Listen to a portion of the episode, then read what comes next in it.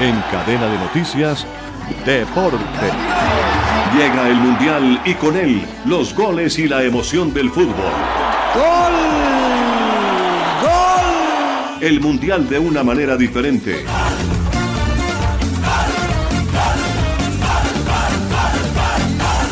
Resultados y tablas de posiciones en la síntesis mundialista.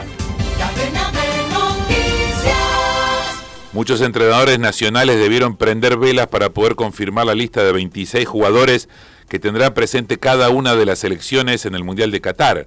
Uno de los ejemplos es el de la selección de Senegal, donde Sadio Mané, jugador estrella y destacadísimo del Bayern Múnich, sufrió una lesión en su peroné y a pesar de estar lesionado, a pesar de tener todavía transitando la etapa de recuperación de la lesión en su peroné, finalmente fue incluido y participará de esta Copa del Mundo. A tal punto la lesión de Sadio Mané ha preocupado a su seleccionador y a todo un país que la senegalesa Fátima Zamoura, que es la secretaria general de la FIFA, dijo que iban a contratar brujos para poder sanarlo. Dijo, no sé si son eficaces, pero vamos a usarlos de todos modos. Sadio Mané tiene que estar ahí.